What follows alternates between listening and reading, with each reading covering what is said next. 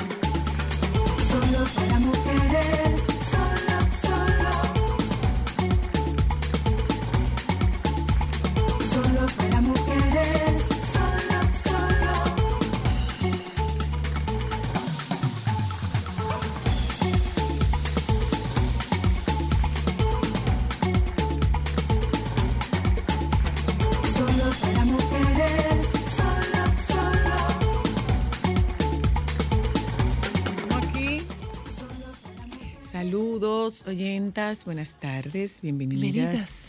Esto es solo para Esto es solo para mujeres. ¿Cómo están ustedes? ¿Cómo que les va? ¿Cómo está la cosa? Joan, Y llueve, y llueve. llueve y llueve y tú seco. Seco, no vale ya pedir, no Yo vale no plagosear. Mira, ni a nada, mi amor. Tú estás más seco que la duna de maní. Eh, ay, Dios, es verdad. Nada, mi amor. No ha habido forma contigo. Tú no colaboras con la causa de ese pobre muchacho. que Te ha No, plagoseado Joan, tanto no, chocolatico amor, y tú le dices cuando llueve y tiene dos semanas lloviendo y nada. Es que Joan, no, Joan, Joan está dieta, Joan está dieta, Joan está dieta, Joan está dieta. No, la rompe. Él la rompe. Y mira que yo te iba a traer un chocolate ahorita. Pues se me olvidó. Oye, entonces, Me entretuve, Oye, Joan. oye y se lo dije. yo- ¿Te lo dije o no te lo dije? Vamos a llevar un chocolate a Joan. Se lo llevó a Mateo. Joan, oye, ¿dónde están puestas tus esperanzas? No. Yo Oye, pienso en ti, te considero. Mira cómo Oye, yo estoy ¿dónde aquí. están puestas tus esperanzas, Mira cómo yo estoy aquí, Joan? parada en, la, en el pie de la lucha. Casi voy a sacar mi pancarta para decir, háganle el chocolate a Joan. Oiga eso. Claro. Buenas tardes, oyentas. Buenas tardes. Bienvenidas. Eh, ¿Cómo están ustedes? ¿Cómo está la cosa? ¿Cómo es que vamos? ¿Se están manejando con la lluvia? ¿No se están manejando con la lluvia? Bueno, Eh, bueno. Tú sabes que el dominicano, lo hemos dicho, el dominicano le tiene más miedo a la lluvia que a los tiros. Si hay un tiroteo, la gente sale a ver qué es lo que está pasando. Si hay un aguacero, la gente se guarda. No, yo no voy Eso porque es verdad. lloviendo. Tú has visto, Joan, la cantidad de videos. Muchacho, bájate. Espérate, espérate, espérate, que estoy grabando. Espérate, que estoy averiguando. Y cuando hay agua, se cancelan los planes, la gente no va a clase, no va al trabajo. Es una cosa, yo no entiendo. Bueno, pues vamos a darles. ¿A usted la le pasa, señora. Luna, con la lluvia? ¿Usted no le quita el deseo de todo? ¿Eh? No, no, no te tumba los breaks la lluvia. Ay. Estás ¿qué leyendo la primera noticia, ¿verdad? No, esta es otra. No, pues yo no vale esto de remolacha, ¿no? No, remo, no, no, remo. Ay, Remo, No, claro que sí. no. Léelo, pues ya tú lo estás anunciando. ¿La de la pastora? Ay, déjame ver, déjame ver. ¿Qué pastora? ¿Qué le pasó a la pastora? ¿Qué pasó con la pastora? Una, pastora que la sorprendieron, la sorprendieron siendo infiel a su marido en el interior de un motel y ella culpó a Satanás del desliz. Ay, tú sabes que. Eso no es aquí, eh, para que no vengan yo- a decir. imagino. Eso no es aquí, no es aquí, no es aquí. Es, escuche No la fui yo, noticia. papi, fue Satanás. La mujer intentó limpiar su nombre asegurando que había sido arrastrada hacia el pecado para que su nombre fuera manchado. Eso no en fue el pecado, se eso ha fue vuelto usted, viral doña. un video donde se puede observar a un hombre iracundo gritando desesperadamente a su esposa al verla entre los brazos de su amante al interior de un motel. Si bien la infidelidad ya es un escándalo como tal, la cereza del pastel la ha puesto el papel que los tres desempeñan en la religión evangélica de dicho país.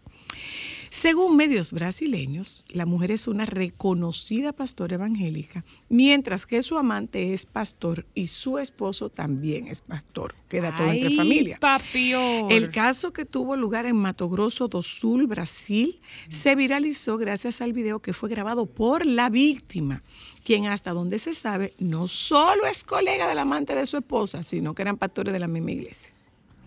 Arruinaste mi vida, pastora del diablo. Destruiste mi familia. ¿Por qué hiciste esto? Se escucha decir entre gritos a la víctima mientras graba a su esposa desnuda. El marido dolido también grabó el amante de la madre de sus hijos sin ropa y en todo momento mostró su rostro para que el mundo lo conociera. Lo que causó más controversia fue que la pastora infiel justificó su engaño y le echó la culpa a Satanás fueron errores. No, pero no, no. No, Sigue leyendo. no, no. no. Sigue leyendo, claro. Y no nos va a dejar con la mitad de la noticia. Fueron errores, pero no es culpa de nosotros. Fuimos víctimas de Satanás para escandalizar y embarrar nuestros nombres. Fuimos instrumenta- instrumentalizados por el diablo. Justificación que de inmediato provocó que los usuarios de las redes sociales empezaran a generar un sinfín de memes. Hasta ahora se desconoce en qué acabó este triángulo amoroso. Lo cierto es que en, redes, en redes se ha empezado a decir que las infidelidades entre los líderes religiosos son más comunes de lo que se ha llegado a pensar y que incluso es donde más adulterio se comete, pese a estar rezando todos los días por la unión familiar. Pero esto me encanta. No es culpa de nosotros, fuimos víctimas de Satanás para escandalizar y embarrar nuestros nombres. Ay, todavía no hemos acabado de verlo todo. Todavía no hemos acabado de Lee verlo la todo. otra noticia Hay un curso, hay un curso para políticos ¿De qué? a propósito de la temporada de lluvia. ¿De qué? Cómo caminar bajo la lluvia agarrando su propio paraguas. Ah, es válido. Cómo caminar bajo la lluvia agarrando su paraguas. Pero ese es válido, ese curso. Lo van, lo van a impartir en Infotep. Cómo caminar bajo la lluvia sosteniendo su paraguas. Próximamente pero en sí, Infotep. pero sí, sí, si sí. Infotep no lo tiene, creo que... Yo lo puedo dar. Y Jesse Espinal también. No, no, no, no, no. Si no lo tiene Infotep, creo que deben incluirlo. ¿Mm? Creo que Usted, deben eh, señora incluirlo. Luna, ¿usted leyó la noticia que yo le mandé? Voy a buscar la noticia. que usted me Honestamente, envió. yo, mi misma, yo me voy a emplear para eso nada más. Porque si eso va a dejar beneficios. Empleado indemnizado con 450 mil dólares por fiesta. Ah, claro. Él Ay, él pidió dijo que no quería que le no quería. celebraran cumpleaños y le celebraron un cumpleaños sorpresa y él demandó a la empresa. Pero eso no va a pasar aquí, no sueñen. Nosotros en Radio Cadena Comercial sí aspiramos a que no hagan fiesta. Y sí aspiramos a que nos canten cumpleaños. Y sí, sí, aspiramos sí. a que nos traigan nuestro bizcocho y que nos prendan nuestra velita y que nos manden nuestras flores. Eso sí, eso sí. Eh, Es- es verdad. empleado en Estados Unidos indemnizado con 450 mil dólares por fiesta de cumpleaños. Ahora, pero le dieron un buen dinerito.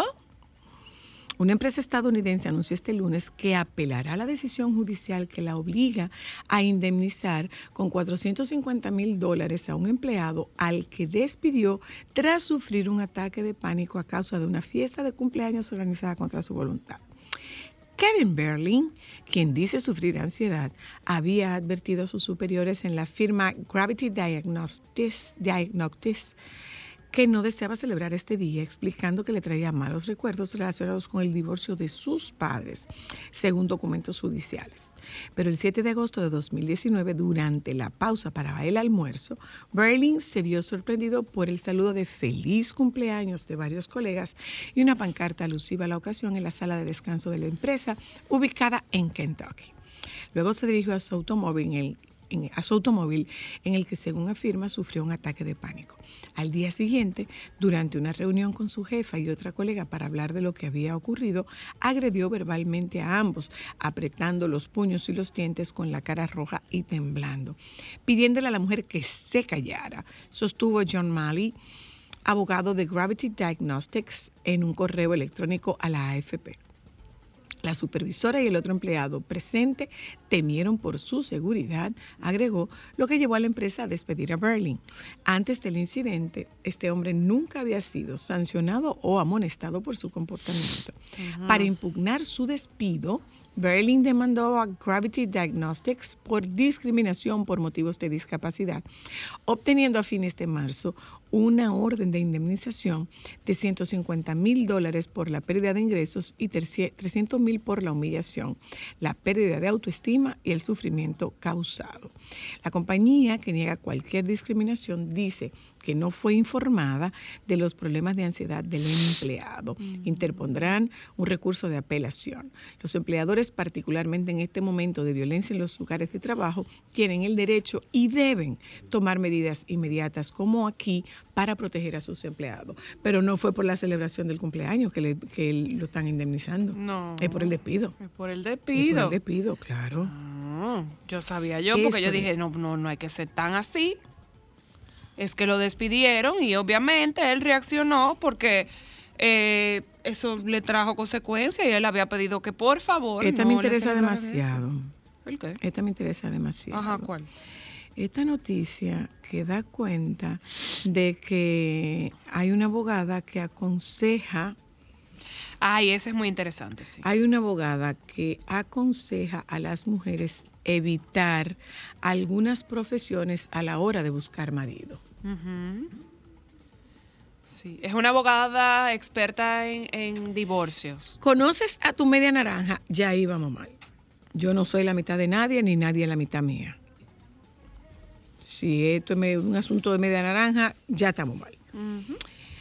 ¿Conoces a tu media naranja? Os vais a vivir juntos, os casáis, tenéis hijos, mascotas, una vida en la que tenéis que lidiar también con las responsabilidades diarias y vuestros respectivos trabajos que complican sobremanera la vida en común.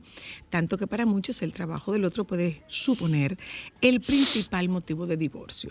Una realidad que incluso ha llevado a algunos especialistas en relaciones de pareja a analizar cuáles son los principales empleos que se convierten en el principal motivo de divorcio o separación. ¿Cuáles son esos motivos? Si esto me dejara continuar, ¿cuáles son esos motivos? Eh, estoy buscando, eh, ok, la abogada añade hay que cinco profesiones, aunque dispares, reúnen dos características en los hombres. Según su experiencia, tienden a ser más narcisistas y controladores. Suelen ser mucho más difíciles a la hora de lidiar con un divorcio. Eh, pero ¿cuáles son? Porque, ¿Por qué no acaban de decir cuáles son los cinco, las cinco profesiones? Hay que leer todo esto para llegar a las cinco profesiones. Bueno, según yo había visto, eran eh, Ah, detectives, bomberos, bomberos, paramédicos. oficiales de policía, militares, cirujanos y por último pilotos. Pero eso para allá. Para acá habría que incluir pelotero. Claro que yes. Debían incluir los peloteros. Eh, pero sí, los bomberos aquí no tanto, pero oficiales de lo que sea, y deben incluir los médicos, a los cirujanos. A los cirujanos están incluidos ahí. Pero eh, militares, claro que yes. Claro, Clarísimo que yes. claro que yes. Eh, a pesar de que yo creo que para ser esposa de un militar usted tiene que tener como una característica muy, muy específica. Ujú. Yo creo que hay que tener características muy específicas para usted poder casarse con un militar y mantener un matrimonio. Usted no puede ser un foforito. Usted tiene que ser una persona pausada, calmada. eh, Y tiene que tener, tiene que tener claro cuál es su interés. Si su interés está, eh, hay, que, hay que averiguar un poco el concepto que usted tiene de familia, eh, sus niveles. Yo no soy de las personas que cree que los, los matrimonios hay que aguantar. Tampoco creo que por los matrimonios se lucha. Yo no creo que usted tiene que luchar. Si usted tiene que luchar por algo, eso no le va a dar un buen resultado. Yo creo que nosotros negociamos, yo creo que nosotros revisamos pautas, ponemos límites, una vez uno arriba, otra vez te toca que te pongas abajo, pero luchar para mantener un matrimonio. Bueno. Eso se parece a lo de que sea eh, media naranja. Bueno, eh, pero, pero con el tema de militares, ay sí. Ay, sí, ay, sí, ay, sí. No voy a abrir este teléfono porque no quiero que ninguna de las oyentas nuestras se claven el cuchillo llamando. Para nada. Mira, hablaremos esta tarde sobre el tema de la propuesta del Ministerio de Trabajo con las asistentes del hogar. Nuestra querida Indiana Tamares está con nosotras esta tarde. Elba Pérez ha estado con nosotras anteriormente tratando este tema, mm, yo diría que Hace unos años ya. muchos años, muchos años. O sea, Carlos Luciano era productor de nuestro programa y hace ocho años que Carlos falleció. ¿Mm? Ya tú sabes. Eh, bueno, hablamos con Patricia Duquela sobre la presentación de su libro Autismo En la en la adolescencia. Eso es algo que hemos tocado con frecuencia, lo hemos tocado anteriormente, con frecuencia no, pero sí lo hemos tocado anteriormente con Odil Villavizar. Odil Villavizar, que es, era la presidenta de la Fundación Manos Unidas por el Autismo, siempre manifestó su preocupación de qué pasa con los eh, niños que tienen trastorno del espectro autista que se hacen adultos. Cómo, cómo llevarlos, cómo acompañarlos y eh, darles las oportunidades de adquirir habilidades para que sean independientes. Porque definitivamente sí se hacen adultos. Entonces, me parece sumamente interesante el tratamiento de ese tema. Así, a grosso modo, ese es el contenido que nosotros tenemos preparado para la tarde de hoy. Sepan ustedes que, eh, dame otro chin de café, Eva, please, please. Sepan ustedes que eh, vi que en su cuenta de Twitter se despidió el general Juan Manuel eh, Méndez Méndez. el general Juan Manuel Méndez se despidió, había dicho en Solo para Mujeres, recuerden retirar, ustedes que que, ya pequeño. 17 años era más que suficiente. Quiere dedicarse a su hijo, Y que quiere dedicarse a su familia. Entonces vi Y que- merecido, señora Luna, ¿eh? Porque es un hombre que ha trabajado en- muchísimo. En su cuenta de Twitter se despedía. Que bueno, en medio de esta situación de lluvia, él lo había anunciado y tiene todo el derecho. ¿Mm? Tiene todo el derecho. Vámonos un momento a publicidad. Eh, general, usted disfrute eso que se ha ganado, el derecho a descansar. Nos vamos a publicidad. Ya volvemos.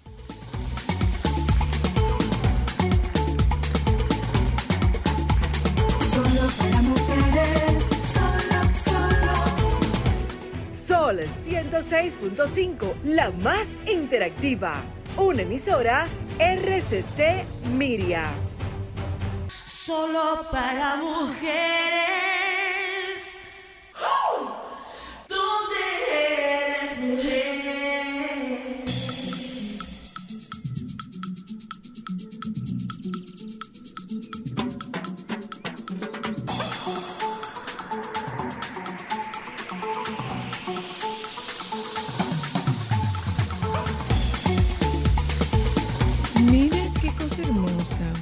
Patricia.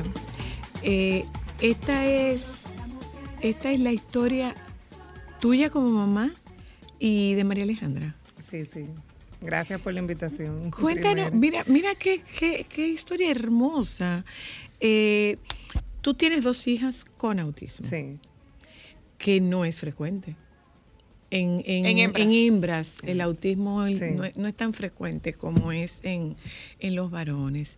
Pero te enteraste con una temprano y con la otra no tan temprano. sí. Cuéntanos un poco de esto, Patricia. Sí, bueno, en el caso de María Alejandra, que tiene 17 años, eh, siempre hubo la duda, pero nosotros vivíamos en Miami y, y tuvimos un diagnóstico a los 8 años que luego fue descartado a los 10 años. Nos dicen, no, ella no tiene autismo, ella lo que presenta es mucha ansiedad. Entonces siempre estuvo en terapias, sea por la ansiedad y por diferentes cosas, pero habían descartado completamente el autismo.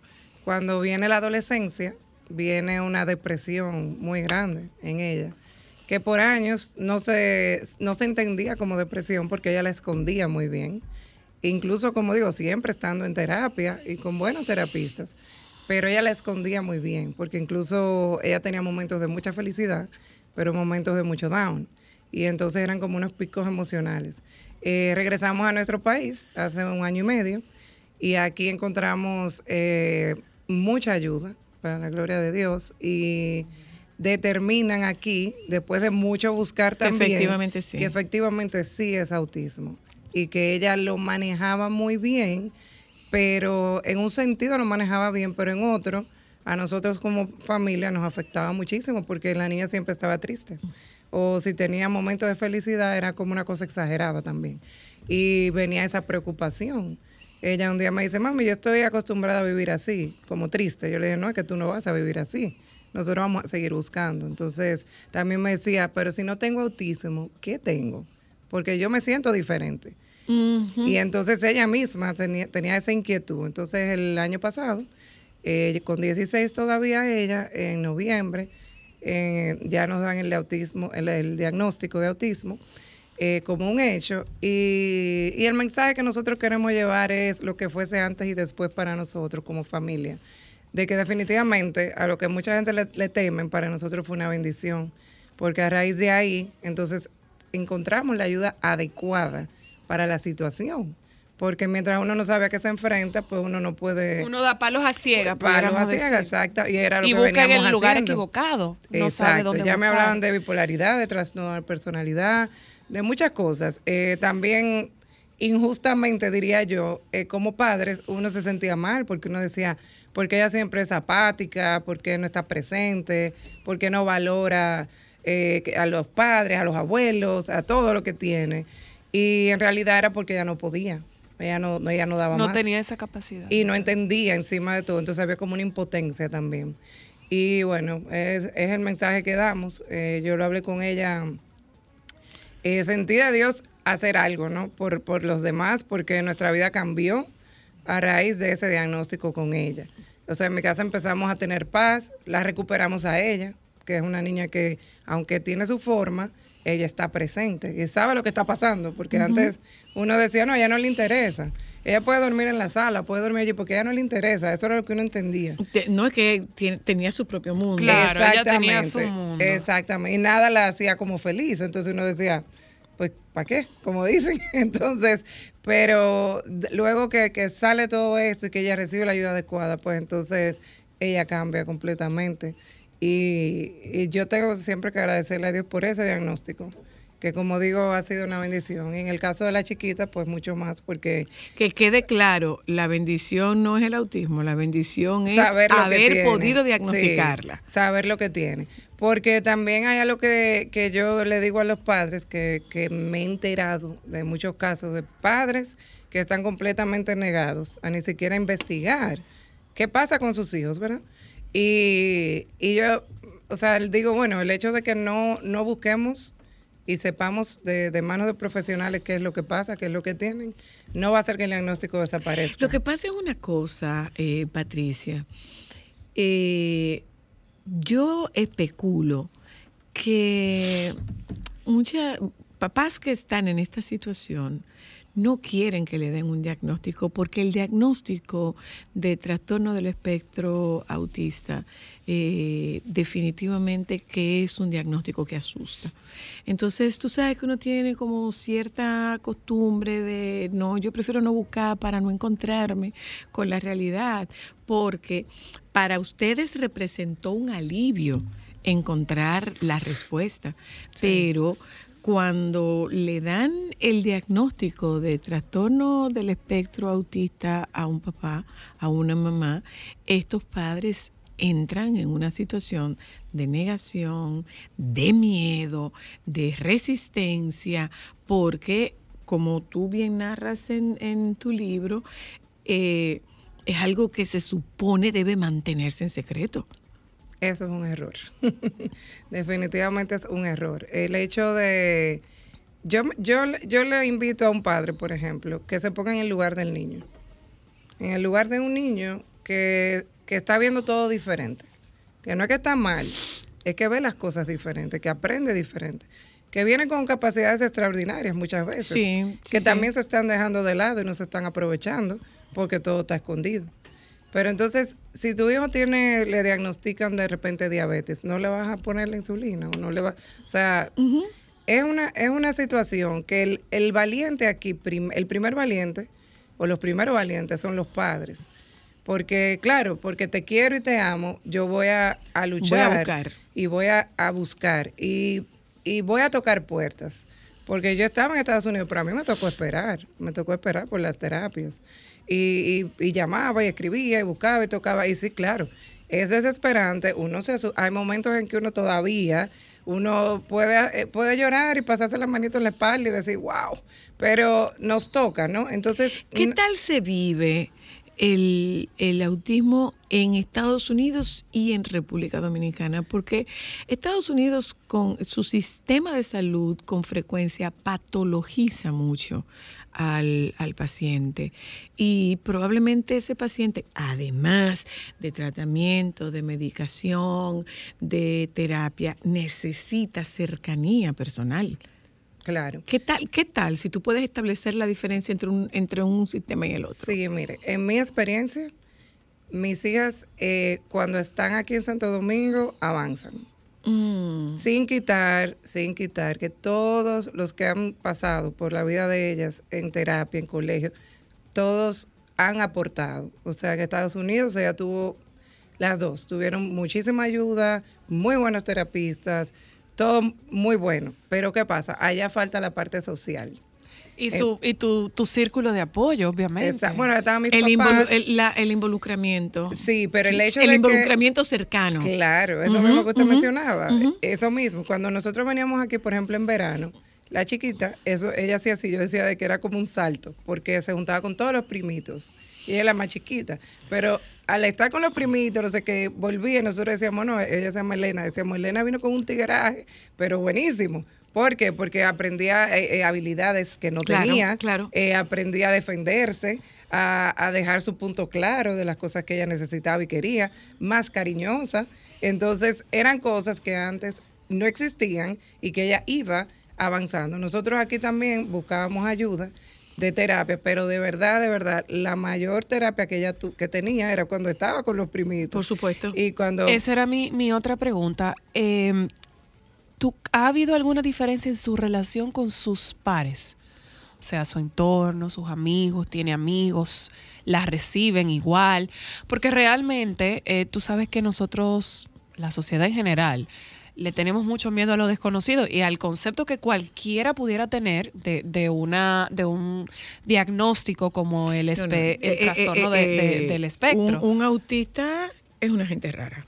Exacto. O sea, está el estigma. Está el estigma. El sello, el Eh, estigma. eh, va- vi- viéndolo desde ese punto, sus amiguitos y su entorno la, la reciben con la apertura y la normalidad de, ok, Ella se sigue relaciona siendo igual mi igual. amiga, Sí, aunque Ah, es un nosotros poco la vimos. diferente. ahora sí. Nosotros la vimos. Claro, Nosotros la vimos en la playa. claro.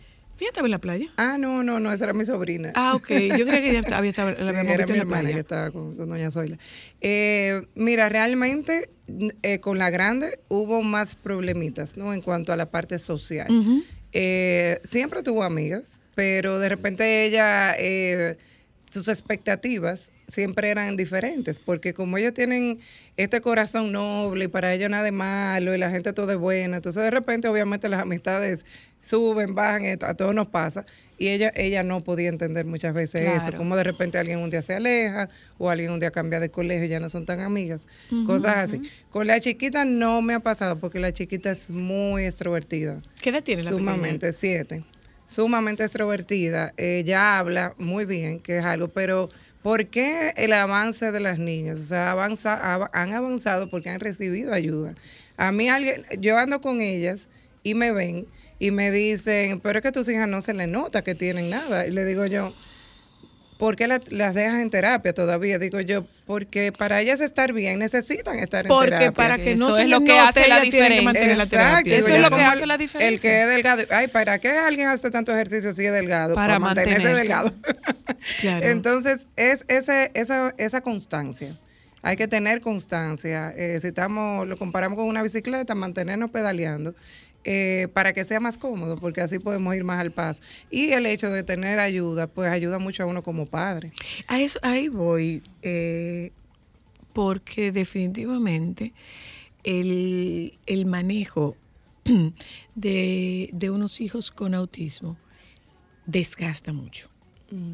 Eh, Es muy demandante, eh, física sobre y emocionalmente. O sea, si tú puedes establecer la diferencia entre tu hija adolescente y tu hija pequeña, definitivamente es necesario tener una red de apoyo muy sólida y muy firme que esté sensibilizada con el tema, que no lo sobreproteja No, y que nutra mamá y que, a papá. ¿eh? que- y que reconozca que tú tienes derecho a estar cansada. Claro. Entonces, ¿cómo es el manejo con la una y con la otra teniendo tanta diferencia de edad? Sí, en mi caso, eh, la grande, eh, son personalidades totalmente diferentes. La grande es súper pausada, súper calmada, súper tranquila.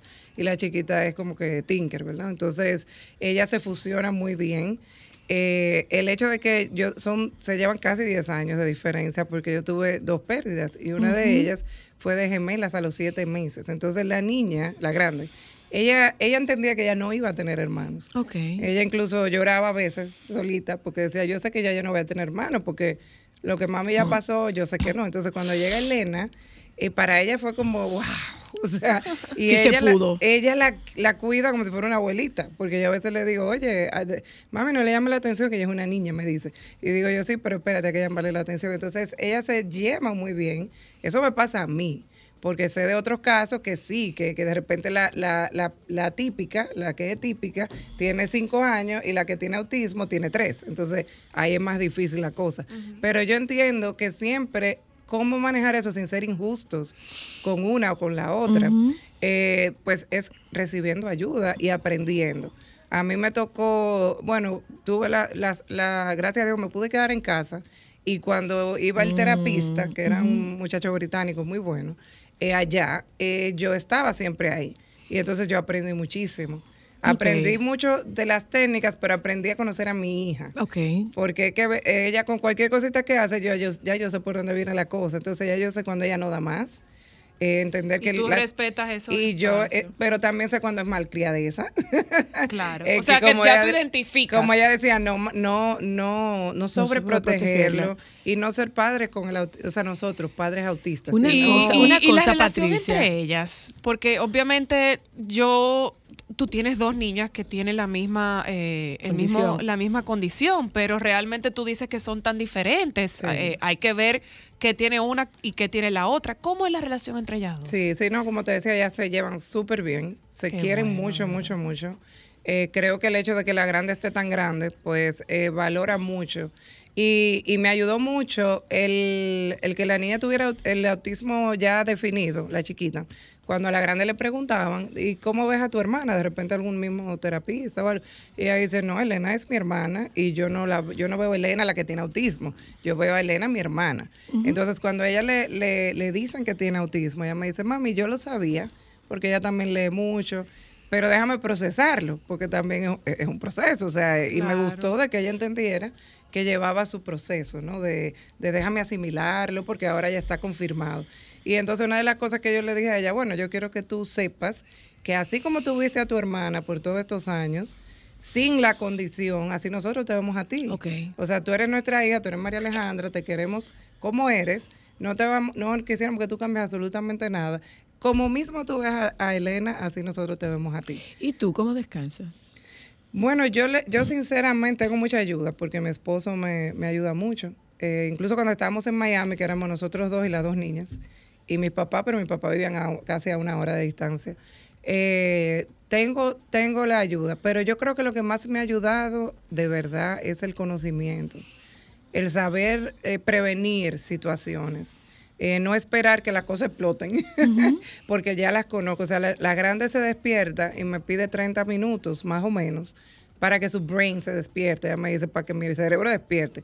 Y yo no puedo decir, no, tú vas a empezar a hacer tarea ahora. Dice, no, o sea, si ella necesita ese espacio, yo tengo que dárselo. Porque todos nos manejamos diferentes. Pero la, la, la diferencia la marca la educación. Definitivamente, la El- el- ayuda. la información y el, y el conocimiento. sí. ¿Qué tú en- pretendes hacer aquí? Bueno, esas son cosas. Yo cuando vine hace un año y medio, pues sí, a todos nos toca duro porque ya estábamos acostumbrados allá. La grande se nos puso un poquito peor porque cambia, obvio, de ambiente. Y, y nada, sí estaba inquieta. Surge el libro en noviembre eh, y en menos de un mes está escrito. Y yo entendía que el libro era eh, llevar ese mensaje de que los padres pueden reaccionar a tiempo y, y le den esa ayuda, que sean valientes, ¿verdad? que no le tengan miedo al diagnóstico, que sabemos lo que es, pero una vez se empiezan a, a recibir, uno empieza a, a celebrar esos logros, que van a venir esos logros y van a venir esos avances. Uno de, uno de los peores obstáculos con este tema es el tema económico. Sí, definitivamente, es verdad. Entonces, a raíz de, de la visita a los programas y eso, sé la necesidad que hay. Yo fui al CAIT, el CAIT es maravilloso, Sí, sí lo es. Eh, pero sé que no da abasto, porque también la misma... eh, la misma concientización que se está haciendo está haciendo que haya más diagnósticos, Claro, que por claro. un lado es bueno porque están saliendo a la luz, pero por otro, obvio, hay más demanda. Entonces, eh, sí estoy inquieta con eso. Eh, eh, conocí a la, a la señora de Manos Unidas por el Autismo y, y nada, como les dije a ellos en el calle ese día que llevamos un- un, eh, unos libros allá y dimos una charla, mi hija habló también. Y eso pues llevó mucha esperanza. La idea nuestra ahora es seguir investigando y ponernos a disposición, como se lo dije al psiquiatra de mi hija, que es el señor eh, Moisés. Moisés Tavera. Sí, y se lo dije. Estoy, me dice, nos interesa mucho esa concientización de padres, porque no te imaginas lo difícil que es para nosotros como especialistas ir en contra de unos padres que no quieren admitir, que no quieren procesar, Claro, que no quieren. claro, Igual claro. los profesores también. Los profesores me han escrito, profesores, y me dicen, sé que tengo niños en mi aula con este pro- problema. La primera vez que intenté decírselo a un padre, me dijo que iba a cambiar el niño de colegio. Claro, hay resistencia. Hay mucha resistencia. Entonces, ese La mensaje resistencia va de la mano con el miedo a lo desconocido. Definitivamente. Y, y el estigma y todo lo que se oye del tema de autismo definitivamente que asusta. Sí, es una, es una realidad, pero yo entiendo. Es como, no sé si le ha pasado a alguien que dice, mi mayor miedo es tal cosa, y de repente le pasa eso, lo, pa- lo, lo- pasan ese proceso, salen fortalecidos y dicen, wow, yo le tenía este miedo a esto y mira cómo lo pude superar.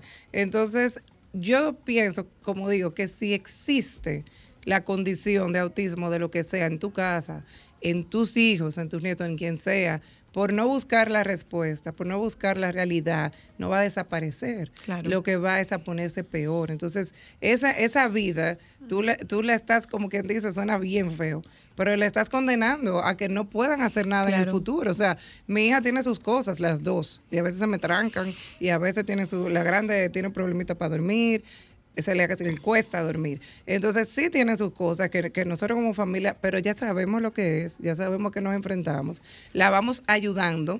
¿Por qué? Porque ella quiere ir al college el año que viene, ella quiere estudiar psicología forense, ella le gusta Qué eso. belleza. Y le gusta porque le gusta investigar y esto y aquello. Si yo no sé que ella tiene esa condición, yo digo, tú eres grande, busca tú lo que tú quieres hacer, búscalo tú y tú me avisas. Pero yo no puedo soltarla así. Claro. Yo tengo que ir de la mano con ella. Claro. Y yo le digo a ella eso, de que, que lo busque. Pero mentira, ya yo tengo todo investigado. Porque tengo que hacerlo, porque si no, me va a llegar el año que viene, va a terminar el colegio y la niña no va a hacer nada. Y se va. Bueno, si, si encontramos lo que queremos, que encontramos un lugar. O se van todos. Eh, no, bueno, hasta ahora sería ella. Ella, ella, ese es su sueño porque es súper independiente. Ok. Ella quiere hacerlo. Mis papás también están allá y ella tiene una relación con ellos muy bonita.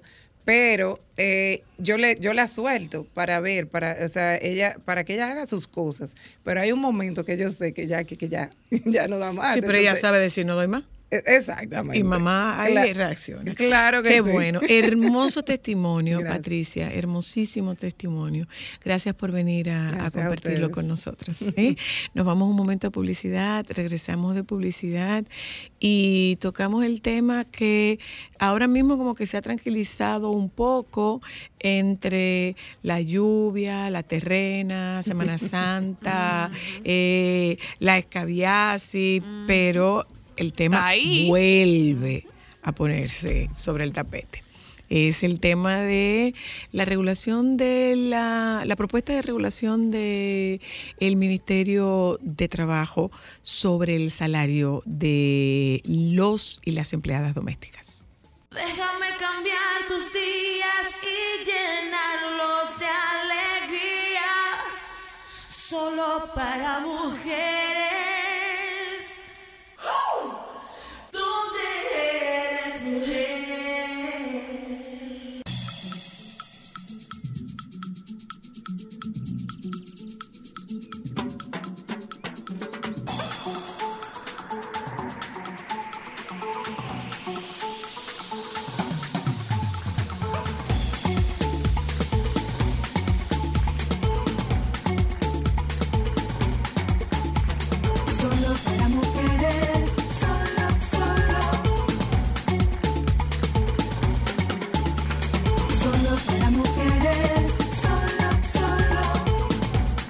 Ah, bueno, que dijo el general Juan Manuel Méndez, eh, que desmintió una información que circula en las redes sociales sobre su retiro de la institución que dirige en este momento. Pero ahí en Solo para Mujeres, y tú quieres, buscamos el corte, ahí en So- aquí en Solo para Mujeres él dijo que él quería retirarse,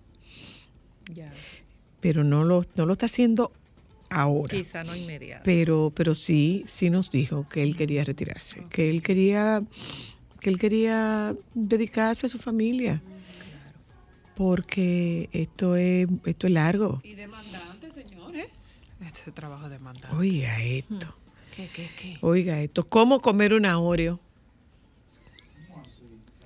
Ay, la gente le falta oficio en la vida, en realidad. La ciencia busca dar respuesta a las grandes preguntas del ser humano, pero también puede ocuparse de otras más cotidianas, como la mejor manera de comer una galleta de chocolate rellena de crema para que la reología parece, para lo que la reología parece tener la clave.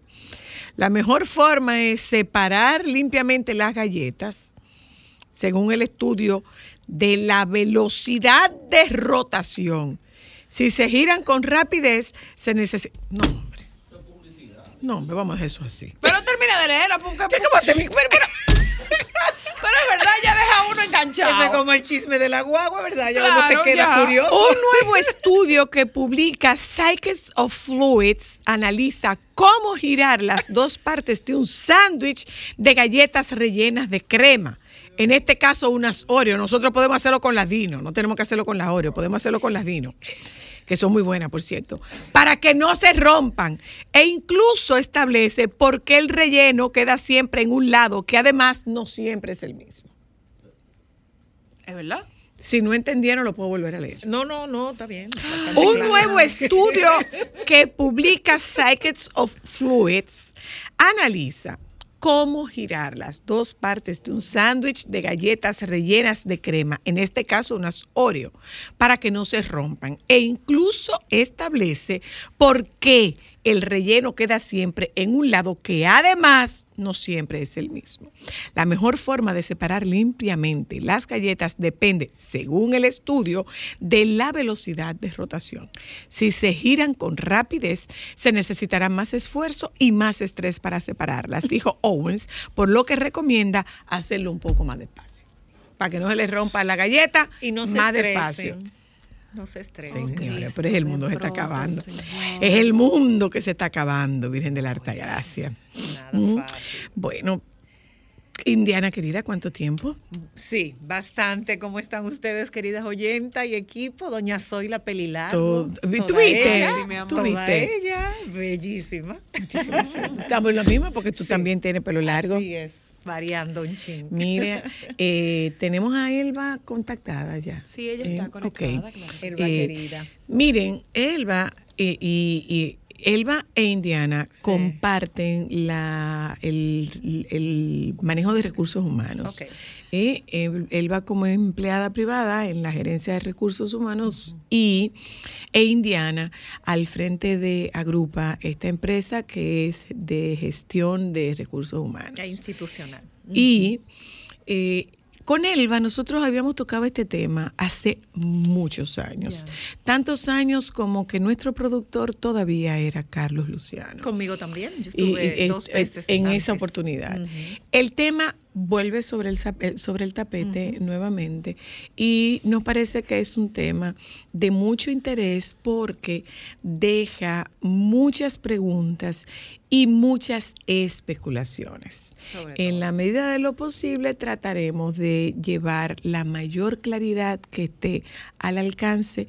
Ustedes si tienen la necesidad de hacer preguntas, siéntanse libres de hacer Claro. las preguntas porque entre las otras cosas que se han dicho es se van a perder muchos empleos, yo tendría que pasar parte, yo tendría que formalizarme y convertirme y constituirme en una empresa cuando lo que yo soy es una familia, es. eh, que si el servicio doméstico es una es un lujo que no es no es una necesidad de todo eso nosotros todo. nosotros hablamos esta tarde te damos la bienvenida Elba querida Se gracias salió un momentito, me dice que está teniendo problemas, ahora ya reconecta. Ah, ya. Bueno, pues comenzamos Elba, contigo, ¿cómo comenzamos no? contigo, Pues Indiana. muchísimas gracias de nuevo aquí, de nuevo en casa. Oyentas queridas, cuídense del agua, la calle está eh, bien Acuática. intensa. y va y va a seguir va a seguir va a Así seguir por buen que, rato eh, vamos como a abrir otro frente, este frente que se quedó abierto desde antes de la Semana Santa y que generó tanto prurito y tanta inquietud.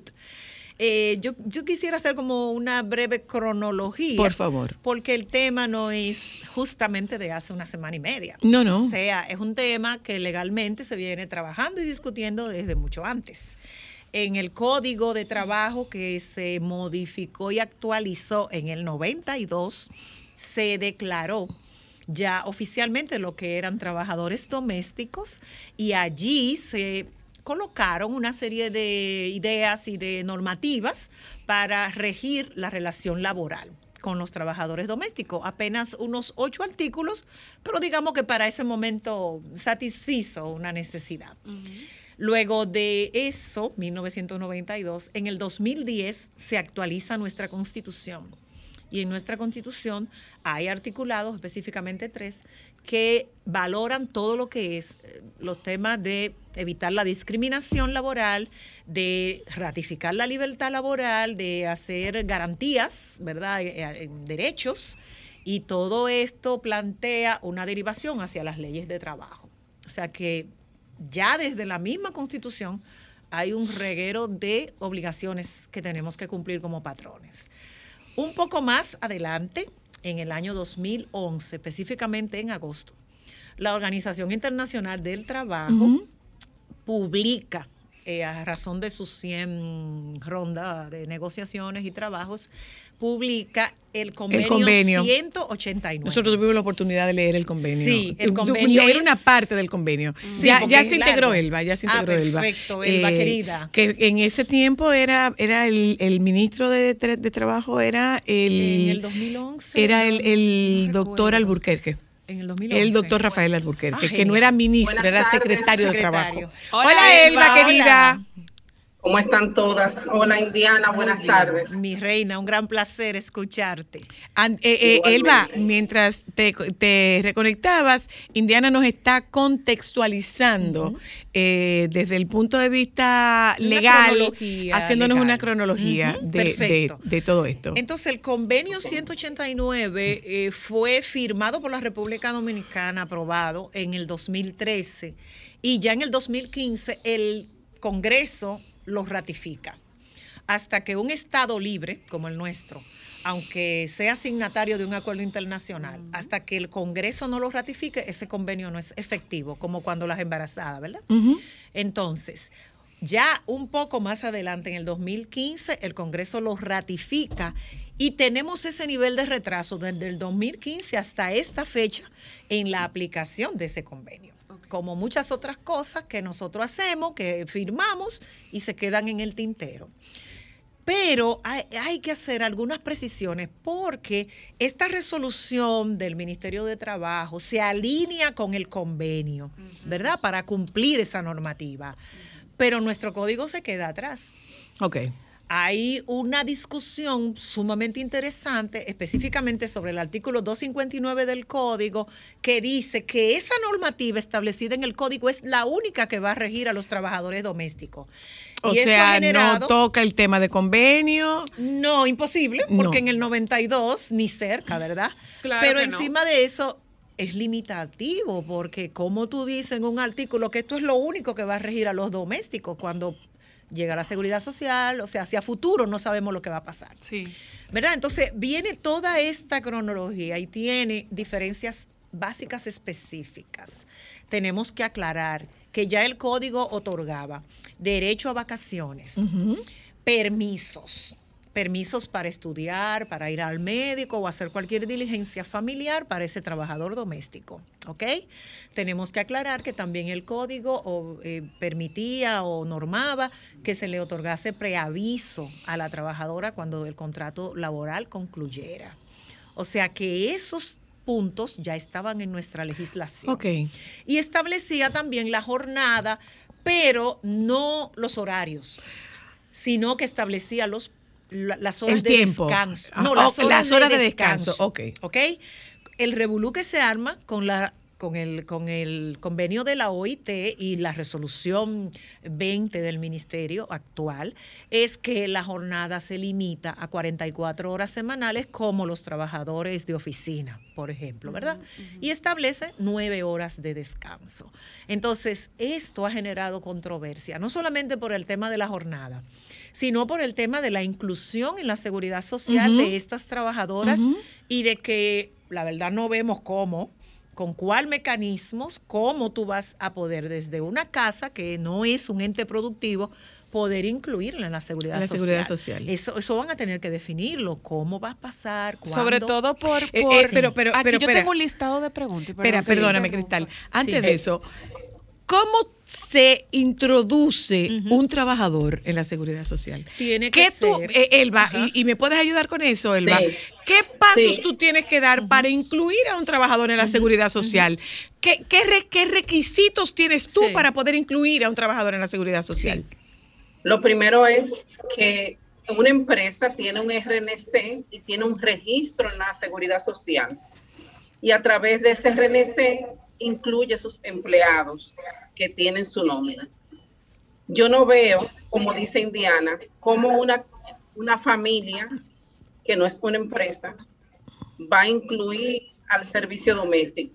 Si no tienes Eh, es bueno no aclarar que estamos completamente de acuerdo con ese derecho a la seguridad social, pero sería si buscan un mecanismo que cada familia pueda incluirla en su núcleo familiar. Me De- explico. a sí, por favor. En una familia que solamente trabajen los dos, las dos cabezas de la casa, vamos a decir, ya pagamos dos, dos pagos por la seguridad social. Este sería un tercero. Es un poco difícil.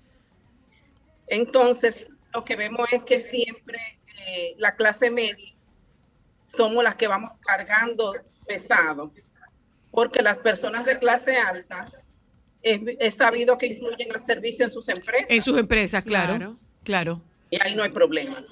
La clase baja no lo utiliza. La clase media baja en adelante es lo que lo necesitamos. Somos los empleadores, pero ya pagamos la seguridad social doble en caso de que solo trabajen los dos cabezas de casa. Esto conllevaría un gasto, un tercer gasto o pago de la seguridad social. Además que como Indiana decía, una familia no es una empresa que hace una actividad comercial que le genera un beneficio para hacer una reserva para ese tipo de pagos. Sobre todo, eh, eh, y ahí va mi pregunta, porque tengo una amiga que me hacía el comentario de lo siguiente, me decía, ¿cómo voy a calcular y a descontarle el impuesto, su seguro, todo lo que lleva? Le voy a descontar las comidas, ella tiene que llevar las comidas, porque si la voy a tratar como un empleado y voy a tener que reportarla como un empleado, ella va a tener que proveerse sus comidas, le voy a cobrar el uso del internet y de la electricidad va a tener que proveerse el pasaje. En el caso, por ejemplo, de, de- se le descontarían las tardanzas. Eh, si se va antes de hora, se lo descuento. No va a poder acostarse porque como empleada solamente tiene una hora de almuerzo, o sea que no va a poder descansar. Todas esas preguntas, eh, ellas las hacen dentro del, del marco de si la tengo que tratar como me tratan a mí, trabajando para una empresa, ¿qué va a pasar? Es complejo. Y otra exigencia es, el, el contrario al código de trabajo, el contrato por escrito. Cuando en nuestro código el contrato verbal es válido para una empresa, entonces Claro. para una familia no. Claro. Exacto, el contrato está definido. Lo que significa como que tiene que incurrir en un- derecho. O sea, tiene yo que incurrir tendría, en otro perdóname, gasto. yo, yo tendría que, eh, o sea, los hogares tendrían que tener ¿Un abogado? No, no, no. para no hacer eso. ese contrato? No, nosotros tendríamos que tener un, una plataforma para un registro de horarios. Y un mecanismo. Un registro de horarios porque Sí. ¿quién puede fiscalizar que efectivamente quienes tienen una, una persona del servicio doméstico en casa que duerma en la casa, cómo yo puedo establecer que efectivamente Esas son las horas que trabajó. tiene nueve horas de descanso? Exacto. ¿Cómo puedo establecer que efectivamente no está descansando? ¿Cómo se puede establecer? que ¿Cuál es el horas, mecanismo? ¿Cuál es el me- o que ocho trabajó horas. ocho Porque horas? de repente tú trabajas por objetivo, tú limpias la casa y ya tú recesas, tú, tú puedes durar Claro, dos horas limpiando la exacto. casa. Entonces, entonces es un poco cómo, cómo Exacto. conseguir eso, que conste, Es que conste. Eh, yo tengo una persona que trabaja conmigo en mi casa Todas que tiene para sus vacaciones, aquí, que tiene sus vacaciones, que tiene su tiempo de descanso, Claro. que tiene su salario, Claro. pero, eh, o sea, no es un trabajo de explotación No, en mi no, caso. Y creo que Igualmente en yo. un buen número de hogares dominicanos no hay un trabajo de explotación. Por eso quiero retomar las preguntas de la amiga de Ámbar.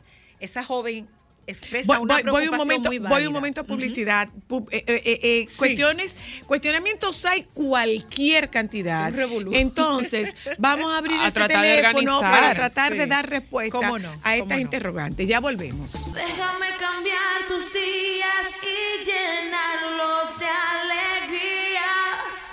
Solo para mujeres. ¿Dónde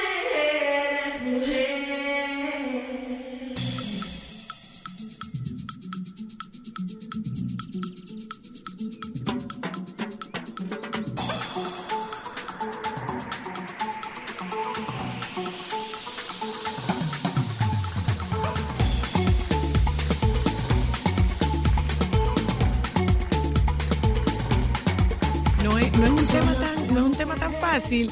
Hay muchas respuestas. Elba Pérez e Indiana Tamares están con nosotras esta tarde. Abrimos este teléfono para escuchar las preguntas que ustedes tengan. Hay unas preguntas que dejó Cristal planteadas Sí. que le daremos respuesta, pero en este momento le damos preferencia a nuestro auditorio. ¿Cómo no? Buenas tardes. Hola. Hello. Hola, hola, buenas. Le escuchamos. Sí, gracias. Le, le pregunto por aquí, las escucho por el radio. Gracias. Algo que no han planteado así de manera directa, aunque han hablado de las horas que se supone que van a trabajar de 6 a 8, eh, que van a ser 8 horas, suponiendo, por ejemplo, en el, en el caso, en mi, en mi caso personal, que, que mi chica se levanta a 6 de la mañana, nos levantamos todos en la casa a 6 de la mañana, sus 8, sus ocho horas las cumpliría a las 2 de la tarde, pero esa es recién la hora que llegan mis hijos del colegio, o sea, es recién, entonces, y yo estoy trabajando aún, ¿qué se va a hacer en ese caso? Las escucho. Ok. Anota esa pregunta. Hola. Hello. Buenas, Le escucho. Zoila, yo quiero que tú me permitas eh, leer el artículo 74.3 de la Constitución de la República. Adelante. Dice Los tratados, pactos y convenios relativos a derechos humanos suscritos y ratificados por el Estado dominicano tienen jerarquía constitucional y son de aplicación inmediata por los tribunales y demás órganos del Estado. O sea, ese, ese convenio tiene jerarquía constitucional. Inclusive, hay abogados que tienen demanda contra empleadores eh, domésticos, en este caso. Tú ves que dice, ese, ese, todos los convenios ratificados por el Estado tienen jerarquía constitucional. Ya. Inclusive se anteponen a lo que diga el código. Otra cosa, dice la, dice la Constitución de la República que todos los dominicanos tienen derecho a la seguridad social, artículo 62. O sea, yo sé que eso ha creado mucho, eh, mucha, muchas situaciones. Quien te habla fue inspector de trabajo durante más de 20 años, hasta el 2015 específicamente, y yo sé que eso ha traído eh, mucha situación, pero ese convenio tiene rango constitucional, o sea, que cualquier abogado no tiene que esperar inclusive la resolución del Ministerio de Trabajo, simplemente hace su demanda contra el empleador doméstico. Entonces, los tribunales, tal como dice el artículo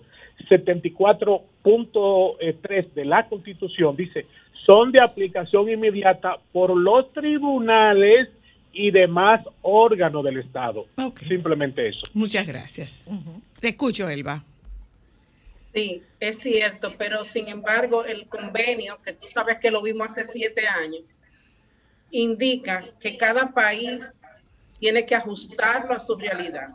Que se pasó el tiempo, como explicaba Indiana.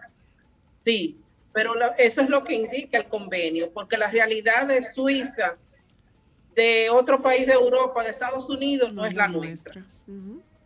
Así es, las implicaciones de los convenios de la OIT siempre tienen esa normativa, porque ellos conocen, ellos son bastante conocedores de que cada país tiene sus propias culturas, sus propias costumbres, sus propias interacciones legales.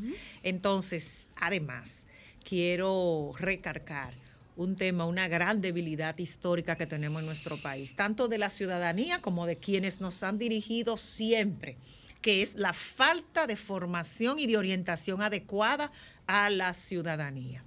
Si hoy un abogado le llega con una demanda a una casa de familia diciendo, pero eso hace mucho que está aprobado y mire, eso es así, definitivamente, ¿qué va a decir la señora? Yo no lo sabía. Claro. Y eso lo va a decir el 99% de la población, porque lamentablemente hemos fracasado en comunicar adecuadamente las normativas. Pero además de esto también, y debo darle bien duro a la ciudadanía, hay una gran indiferencia en la ciudadanía. Nos de informarse y conocer y hablar y saber. Nos descuentan la seguridad social y cuántos se han molestado en leer cuáles son sus deberes o derechos alrededor de esa o cualquier otra ley. Así es que es un tema cultural. Hay mucho, Sí, hay sí, mucho por ahí. totalmente. Buenas. Sí. Hello. Buenas tardes. Aló, Le escucho. eh, soy la. Ajá. Hay un poema de Hemingway que se llama, se titula ¿Por quién dobla las campanas? Eh, el artículo 1 del Código Civil Dominicano dice que la ley se presume conocida a las 24 horas después de su publicación. Se presume. Para, o sea, sí, se presume conocida después de su publicación a las 24 horas para las personas que viven en el Distrito Nacional y en las 48 horas para los que viven en el interior del país. Es decir, que la ley se presume conocida para todo ciudadano. O sea, las colegas deben orientar bien porque hay abogados que escuchan y yo soy abogado y por eso y fui yo que le leí el artículo 74 eh, ordina- eh, 74.3 de la Constitución y me animé hay que ser cuidadoso Ninguna porque- de las dos, le, le corrijo, abogado, ninguna de las dos es abogada. Sí. Pero, Pero hay, un, hay un tecnicismo Sí. en la palabra, Sí. presume. Ah, Pero Sonia, aparte de eh, eso- Oiga, entonces, perdóneme, pensaba que eran abogadas. O sea, le pido disculpas porque he escuchado no. algunos colegas desinformar y hay, gente, hay que orientar bien porque, por ejemplo, yo tengo una demanda laboral contra una doméstica precisamente, una trabajadora doméstica precisamente. Tú ves, entonces, eh, eh, ya yo me, me disculpé con ella, no son abogadas, pero hay, hay colegas que digo, oh Dios mío, y cómo desinforman. Y cuando yo escucho eso, me, me, me, me da rabia, de verdad. Pero yo me le pido disculpas porque ellas no son abogadas. Yo la entiendo, tú ves. No, no, tranquilo, pero yo quiero Y- hacerte dos precisiones. La primera es que independientemente de nuestra formación, nosotras somos especialistas en el área del trabajo. Y siempre lo he dicho acá claro. antes de abrir un tema de índole legal. Lo que trabajamos los psicólogos laboralistas es precisamente la prevención del conflicto. Y para eso hay que formarse. Y lo segundo es que, como usted mismo declara, es muy penoso que existan abogados que no tengan toda la información. Nosotros aquí lo que hemos hecho es una cronología de los eventos que han generado la discusión que hoy tenemos. Y ahora vamos a pasar a discutir sobre su posible y adecuada aplicación. Y de eso sabemos las amas de casa, sabemos el pueblo y como decía Elba, la clase media. Eso siempre ha sido así. Ok, quedaba... Eh, hace- Ajá, te escucho, Elba. cuando, cuando hablamos la primera vez en el programa del tema, hace siete años, que yo dije que había un proyecto de ley del ex senador Sánchez Roa, nadie sabía de eso. No se había publicado, yo lo solicité por la ley de libre acceso en ese momento. Pero ahora mismo, hace más de tres, más de un mes, que yo escribí a las vistas públicas que tiene el Ministerio de Trabajo y nadie me contesta. Que cierran el 25, no es que cierran las vistas públicas. Exactamente. Eh, y, y tú has sido reiterativa eh, al, al licenciado de CAMS. eh, aprovechemos este momento a- para que se lo comuniques al licenciado de CAMS. Elba Pérez lo ha dicho en reiteradas ocasiones. Ella ha escrito y hasta este momento no, No recibe, no recibe respuesta. y otros, otros entes, porque si algo bueno está ocurriendo en este momento sobre esta discusión es que el Ministerio de Trabajo se ha abierto para escuchar asociaciones de empresarias, asociaciones de domésticas y asociaciones de ama de casa, así como el pueblo en general. Así es que yo desestimo El pueblo en general, menos Elba. menos Elba. Menos Elba. Sí, El pueblo en general, Elba, porque no le han contestado. Si no No le han contestado. Buenas. Aló. Menos Elba. Menos Hola. Aló. Aló, Le escucho. sí, buenas tardes. Buenas. Eh, lo que yo veo mal del tema que se está tratando ahora es que yo veo que no lo están aterrizando la realidad del pueblo. Yo gano 25 mil pesos, mi esposa gana 20. Tenemos una muchacha que le pagamos 9. ¿Cuánto que nos van a poner a pagar la doméstica? Más que la casa. ¿Y quién nos va a cuidar a los niños? O sea, ellos se están olvidando que hay una realidad de que la gente no gana dinero en este país. Mira, eh, justamente eso era lo que decía, lo que decía Elba. Pues nosotros podemos hablar de ser signatarios de cualquier cantidad de, De acuerdos. de acuerdos. Sin embargo, de acuerdos y convenios. Sin embargo, cada una de a- cada uno de estos acuerdos y estos convenios tiene que ser adaptados a la realidad del país signatario. Necesariamente. Entonces, había una serie de preguntas que había hecho Cristal que estaban pendientes de respuesta Sí. y ahí se incluye eso que tú estás diciendo. Por supuesto. O sea, un servicio doméstico no es un lujo. No, no lo es. Es que o, Es o- o lo tienen la, o no la trabajan, realidad, se la tiene que quedar. realidad, la No lo realidad es. es. distinta de lo que ocurría en la época de mi mamá, por ejemplo. A pesar de que no- mi mamá no fuera parámetro, porque mi mamá era una mujer que trabajaba hacia afuera. Ya. Mi mamá tenía su propio, su propio trabajo, su propia farmacia y trabajaba hacia afuera. Pero hay mamás que se quedaban en casa y el cuidado de los hijos estaba a cargo de la madre que no trabajaba, más que el trabajo de cuidado de la familia. Pero la realidad es completamente diferente. Así es. Hoy en día, para completar, tienen que trabajar los dos. Absolutamente. Las implicaciones del cuido, que así se llama en la UNESCO, Ajá. es una discusión en la mesa permanente. Porque implica tanto los trabajadores que se van de casa porque como nosotras tienen un Que trabajo proveer. fuera de casa Claro. Y como el señor y su familia, como aquellas personas que llegan a nuestras casas y hacen N cantidad de cosas, niñeras, cocineras, planchadoras, cualquier tipo de actividad. Entonces, el tema del cuido no es una discusión nueva. Y acerca de los derechos de los trabajadores, aquí nadie está negando que de verdad es un derecho humano y que ellos deben ser revalorados y formalizados.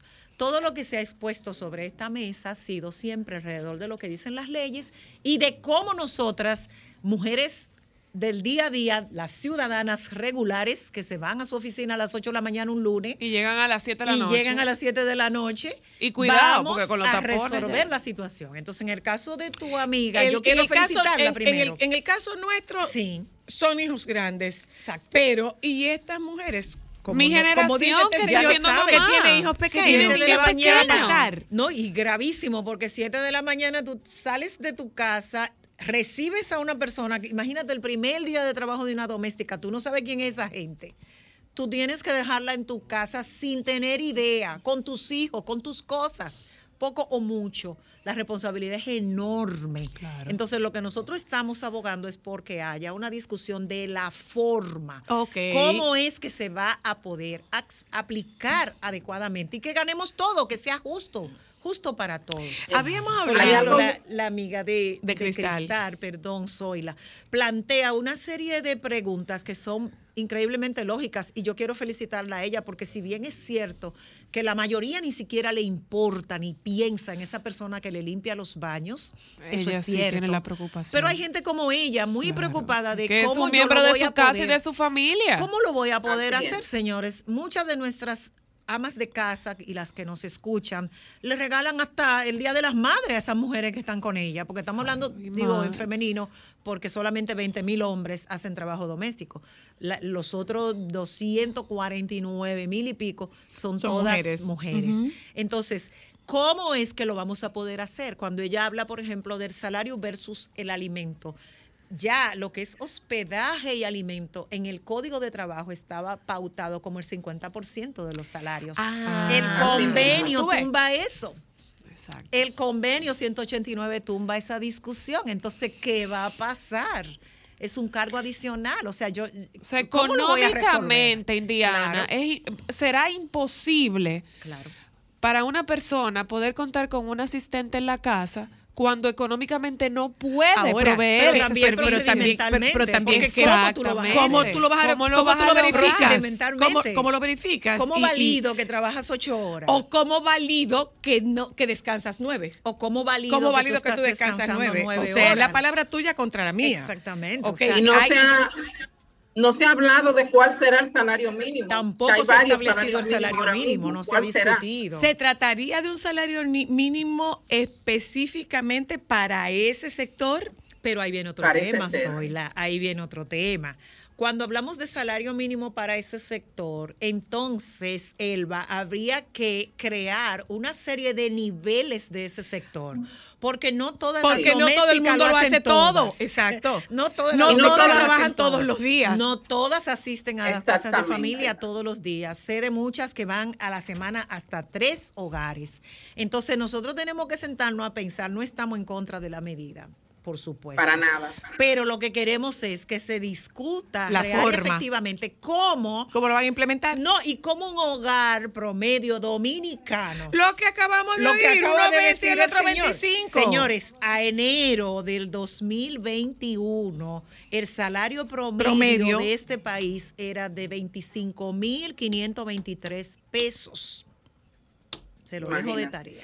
Nos queda mucho por discutir todavía. Demasiado. Yo sé que con esto no concluimos, Elba, Indiana, con esto no concluimos. Eh, tendríamos que volver sobre lo mismo Claro. porque insisto que hay más preguntas que respuestas independientemente de que hay una gran cantidad de respuestas. aunque no ustedes han dado, abogados. ustedes han dado una cantidad de respuestas. Absoluto. ¿Qué va a pasar? Que tendrán que salir muchas de ellas a la calle. Bueno, yo pienso ¿Tendrán que, abandonar las amas de casa sus trabajos para poder mí- dedicarse a sus casas? A mí hay tres cosas que me preocupan de ese punto. Eh, ¿Cuántas pudieran ser afectadas primero? Pero no solamente las trabajadoras domésticas, sino el sistema productivo nacional. Claro. Cuando tantas mujeres de oficina y de empresas no puedan tener esa asistencia en el hogar, van a tener que elegir entre mi casa, mis hijos y O mi mi trabajo. trabajo. ¿Mm? O sea, hay un tema muy serio, muy delicado en la dinámica. Además, acuérdense que nosotros hemos venido hasta 2020 luchando severamente por eliminar los problemas de diferencia de género en el mundo laboral. Claro. O sea, que esto sería una estocada a lo que representaría los avances alcanzados. O sea, Gracias, hay gracias. Elba. Eh, todavía nos van a quedar muchísimas más preguntas. Mucho. ¿eh? Piensen en nosotras. Gracias, gracias a ambas. Bueno. Nos juntamos con ustedes mañana, si Dios Gracias quiere. a usted. Es el tiempo de compartir con los compañeros del Sol de la Tarde. Quédense con ellos, por favor. Solo para mujeres, solo, solo. Sol 106.5, la más interactiva. Una emisora RCC Miria.